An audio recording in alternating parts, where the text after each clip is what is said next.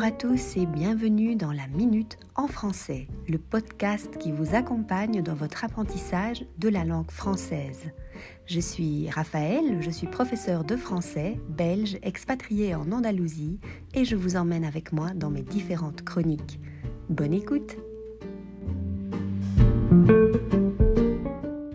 Bonjour à tous et bienvenue dans l'épisode numéro 2 de ce podcast. Aujourd'hui, nous allons nous intéresser à la question des différents niveaux de langue. Quand on apprend une langue étrangère, on est vite confronté à la question du niveau dans lequel on se situe. Si on part de zéro, évidemment, la question ne se pose pas vraiment. On est alors un vrai débutant. Par contre, quand on a déjà eu un contact avec la langue, il est parfois complexe de savoir avec exactitude quelle en est notre maîtrise. Dans cet épisode, je vais tenter de vous expliquer en quoi consiste le cadre européen commun de référence pour les langues, quels sont les différents niveaux qu'il contient et à quoi ils correspondent. Je vais également vous rappeler le contexte de la mise en place de ce cadre et les différentes approches didactiques selon lesquelles on enseignait les langues à l'époque. Enfin, je vais vous proposer un petit tour d'horizon des différents examens de français que vous pouvez passer selon vos besoins personnels. La maîtrise d'une langue étrangère est de plus en plus demandée par les entreprises françaises. Si vous consultez le site de Pôle Emploi, vous constaterez qu'en France, une entreprise sur deux recherche une compétence en langue vivante étrangère chez les candidats lors d'un recrutement. On enseigne aujourd'hui les langues depuis la plus tendre enfance, et rares sont les personnes qui ne présentent vraiment aucune compétence en langue étrangère. On sait tous plus ou moins demander quelque chose en anglais ou en espagnol, qui sont les langues les plus enseignées à l'échelle internationale. Cependant, il est souvent difficile d'évaluer avec précision son niveau de langue afin de le valoriser sur son CV. En Europe, le cadre européen commun de référence pour les langues, ou CECRL, est un outil utilisé dans les pays pour l'évaluation des compétences en langues étrangères. La première chose qu'il faut donc avoir en tête, c'est qu'il s'agit en fait d'un outil qui est européen. Si vous vivez en Amérique latine, cet outil ne vous sera probablement pas utile. Si vous souhaitez partir travailler au Québec, par exemple, non plus. Je reviendrai plus tard sur le contenu de ce cadre, mais je peux déjà avancer un peu le sujet en vous disant qu'il s'agit en réalité d'une échelle d'évaluation qui contient six niveaux. Vous pouvez retrouver l'intégralité du document sur Internet et vous pouvez en fait assez facilement vous auto-évaluer, ce qui peut être assez intéressant puisque vous n'avez pas de test à passer pour cela.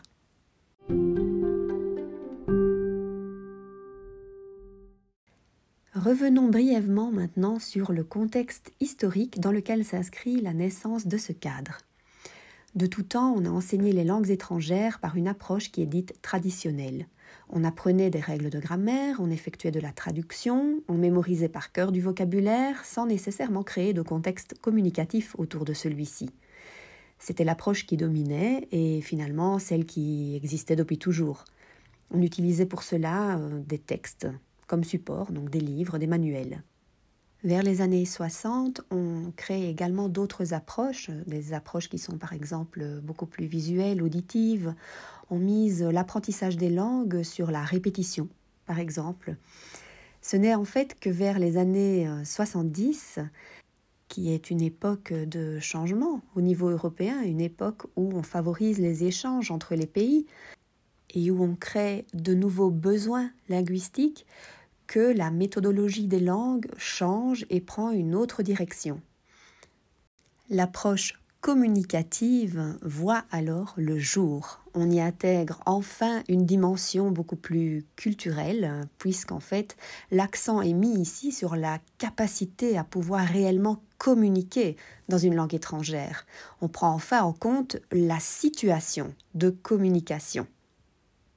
Cette nouvelle approche communicative entraîne donc l'apprenant à devenir un véritable acteur social.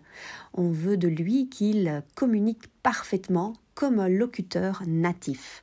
Pour cela, il doit avoir simultanément développé toutes sortes de compétences.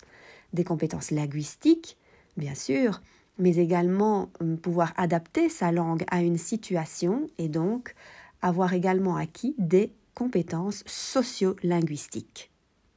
Néanmoins, les contextes communicatifs restent assez imaginaires et ce n'est qu'avec la pédagogie, disons, par euh, projet, que la situation change et que l'on essaye alors de réellement recréer des situations authentiques en classe. On fonctionne par collaboration, en fait, on essaye vraiment d'ajouter à la pédagogie des actes qui sont langagiers exactement comme dans la vraie vie. On souhaite que les apprenants euh, collaborent, agissent dans la langue en prenant en compte euh, réellement la vraie vie, la culture, euh, l'aspect social en fait, la réalité sociale de la langue.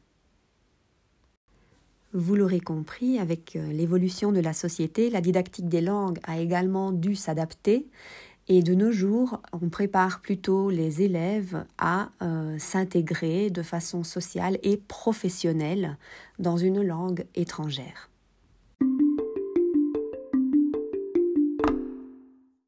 Vous imaginez bien qu'avec toute cette évolution, il aura également fallu clarifier tous ces concepts, essayer de trouver un modèle théorique commun trouver un vocabulaire comme une définition finalement de toutes ces compétences ou aptitudes qui, euh, qui voient le jour.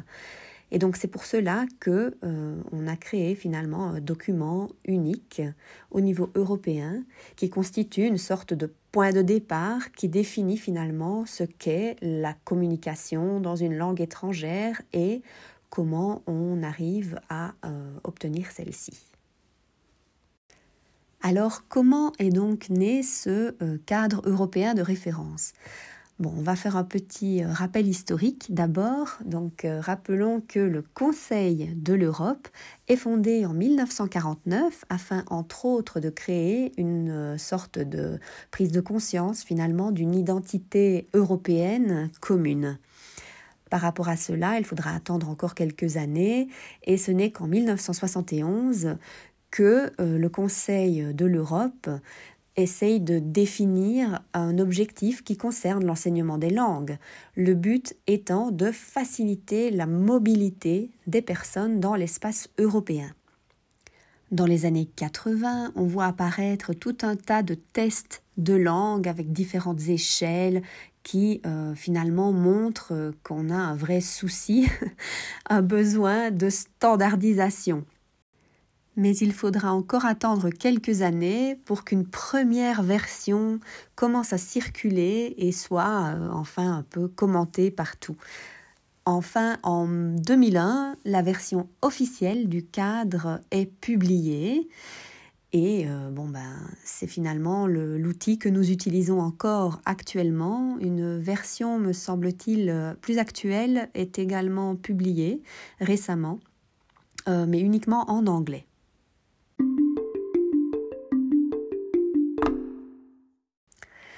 Nous sommes donc en 2001, il y a déjà 20 ans, et le cadre européen commun de référence pour les langues voit le jour. Nous obtenons donc enfin un véritable outil qui nous permet d'évaluer la maîtrise des langues euh, partout en Europe, que ce soit euh, n'importe quelle langue en fait, et dans n'importe quel pays. Qu'est-ce que cela signifie? Eh bien, cela signifie que euh, nous avons enfin une sorte de grille qui nous permet d'évaluer finalement les différentes compétences langagières des apprenants et de pouvoir euh, situer celui-ci euh, à un certain niveau. Il s'agit d'un guide, il s'agit d'un point de départ qui nous donne une sorte de théorie, une base commune qui permet de créer notamment euh, des programmes, euh, des examens, des cours aussi, des manuels. Tous les manuels que vous utilisez euh, utilisent en fait les recommandations du cadre européen. C'est donc un outil. Par cela, Qu'est-ce que je veux dire? Eh bien, que lorsqu'un élève vient me voir et me dit Oh, je pense que je suis euh, de niveau B1. Oh, moi, je crois que je me situe plutôt vers le niveau hmm, C2. Il faut en fait prendre en compte les différentes compétences qui sont reprises dans ce cadre. D'accord? Ce ne sont jamais que des indications un guide, comme je viens de le dire, et il ne faut pas prendre cela comme euh, étant en fait une sorte de note définitive qui nous situe à un niveau et qui est euh, voilà ferme et définitif. Finalement, le cadre est euh, orientatif, on va dire ça comme ça, et il propose, si vous avez accès au texte, vous allez voir qu'il propose des capacités qui sont attendues de la personne à chaque niveau. Alors, on va parler maintenant plus spécialement justement de ces fameux niveaux. Donc, il y en a six. Euh, le premier, ce serait le niveau A1. Il s'agit du niveau vraiment euh, d'introduction, un niveau de découverte. Ensuite, on a le niveau A2, qui est un niveau qui est considéré euh, de survie, disons. C'est un niveau qui est toujours débutant, mais qui est déjà considéré presque intermédiaire. Après cela, on a les niveaux B1 et B2, qui sont des niveaux qui sont importants puisqu'ils euh, constituent en fait un moment assez euh, important dans l'apprentissage d'une langue. C'est un moment où on peut obtenir un certificat qui a déjà une certaine valeur et euh, qui constitue donc en fait un niveau hum, d'autonomie plus important de la part de l'élève. Donc le niveau B1, c'est un niveau qu'on appelle le niveau seuil. C'est à partir de ce moment-là que on considère en fait que l'apprenant est capable voilà de s'exprimer, de se débrouiller en parfaite autonomie. Après cette étape cruciale du niveau B1, on arrive dans les niveaux qui sont dits avancés. Le premier, c'est le niveau B2. Donc c'est un niveau où on considère vraiment que l'apprenant est euh, indépendant en fait. Il est totalement capable de converser, d'argumenter, de comprendre une conversation courante et euh, d'y prendre part. Les niveaux C1 et C2 euh, sont en fait des niveaux qui sont hum, plus techniques. Voilà, on attend de l'apprenant une maîtrise d'un vocabulaire technique. C'est un niveau où normalement vous vous exprimez d'une manière qui est tout à fait spontanée, sans réfléchir aux mots que vous utilisez. Ce sont finalement des niveaux qui sont principalement acquis après avoir vécu de nombreux mois dans un pays étranger. C'est un niveau qui euh, correspond un peu au niveau bilingue.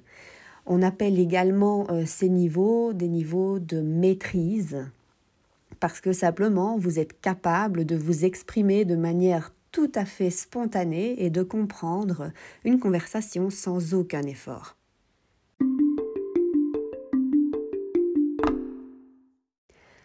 Voilà, une fois que vous avez compris à quoi correspondent plus ou moins chaque niveau, vous pouvez envisager de passer un examen, d'obtenir un certificat qui prouve en fait votre maîtrise de la langue française.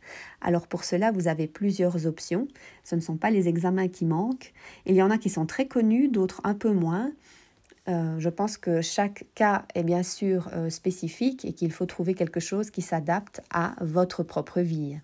Le diplôme le plus connu est probablement celui qui est organisé par le CIEP. Enfin, le CIEP, c'était avant. Je pense que maintenant, ça a changé de nom. En fait, que c'est France Éducation Internationale, si je ne me trompe.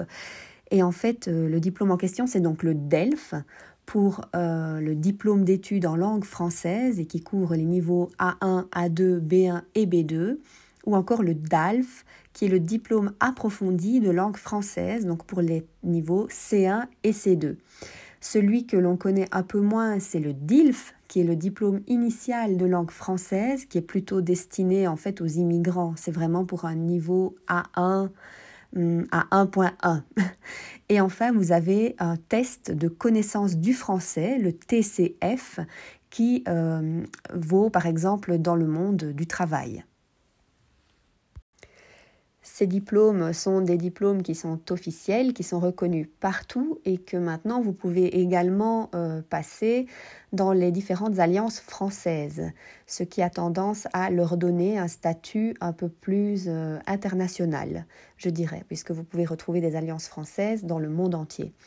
Cependant, ne perdez pas de vue que dans le pays dans lequel vous résidez, il y a probablement d'autres structures qui vous proposent également des diplômes qui ont une validité euh, tout à fait euh, normal hein, dans, le pays dans lequel vous vivez. Je pense notamment à l'Espagne et aux Escuelas Oficiales de Idiomas, dans lesquelles vous euh, pouvez tout à fait obtenir un diplôme qui est euh, finalement décerné par le ministère de l'Éducation espagnol.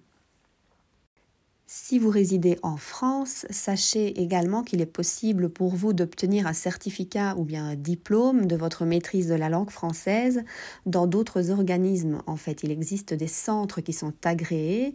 Euh, il existe également différentes universités qui peuvent vous donner euh, ces certificats, notamment la Sorbonne si vous êtes euh, à Paris. vous pouvez également demander un certificat auprès de la Chambre de commerce. En fait, il y a pas mal de possibilités, je vais dire, il n'est pas nécessaire de euh, vous rendre spécialement à l'Alliance française pour cela. On l'a vu, le cadre commun de référence est donc un outil qui nous permet de nous auto-évaluer. Il est donc bien pratique euh, si on veut savoir finalement quel niveau on a, où l'on se situe dans euh, la maîtrise d'une langue étrangère, ici évidemment le français. Alors, si vous vous rendez sur le site en fait du Conseil de l'Europe, vous trouverez très facilement tous les documents qui concernent ce cadre et notamment la grille d'auto-évaluation. Si vous la téléchargez, vous verrez rapidement comment elle se structure et finalement euh, quelles sont les compétences qu'il faut maîtriser pour euh, pouvoir se situer dans tel ou tel niveau. Alors les compétences principales, c'est euh, comprendre, parler et écrire. Mais quand on dit comprendre, on dit bien sûr pouvoir écouter, mais également lire. Quand on dit parler, on veut dire prendre part à une conversation, mais également pouvoir s'exprimer en continu. Enfin, la dernière compétence, écrire, bon, là, euh, c'est assez simple, je pense. Il suffit de pouvoir rédiger de manière correcte dans la langue cible. Vous comprenez donc toute la complexité de la tâche lorsqu'on essaye de euh, donner un niveau finalement à une personne simplement parce que l'apprentissage n'est pas quelque chose d'uniforme. On peut par exemple pouvoir s'exprimer parfaitement bien à l'oral et avoir d'énormes lacunes à l'écrit parce qu'on n'a peut-être pas eu l'occasion de pratiquer énormément cette compétence. Euh, c'est le cas notamment des personnes qui vivent un certain temps à l'étranger et qui développent des compétences orales qui sont incroyables. Forcément, ils ont été vraiment en immersion dans le pays, mais euh, pour autant n'ont peut-être pas pratiqué énormément euh, l'écrit et donc euh, sont incapables, disons, de rédiger une lettre formelle dans un langage formel, même si quand on écoute ces personnes, on pourrait penser que ces personnes ont un niveau vraiment très avancé dans la langue. Le cadre nous donne donc certaines indications, mais il faudra encore prendre euh, d'autres critères en compte, comme notamment le vécu de la personne. C'est pour cela que toute la dimension vraiment du contexte dans lequel l'apprenant a appris la langue est très très très important et déterminant.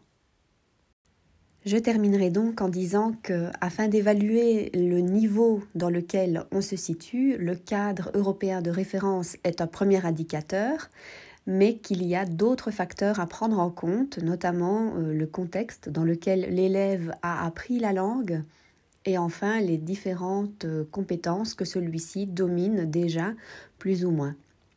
On l'a vu, l'accent est mis sur la communication, donc la question essentielle qu'une personne doit se poser, c'est en fait quelle est sa capacité à communiquer dans la langue étrangère. La communication peut être orale ou peut être écrite. Dans tous les cas, il est important de pouvoir la dominer afin de pouvoir se situer dans un niveau concret.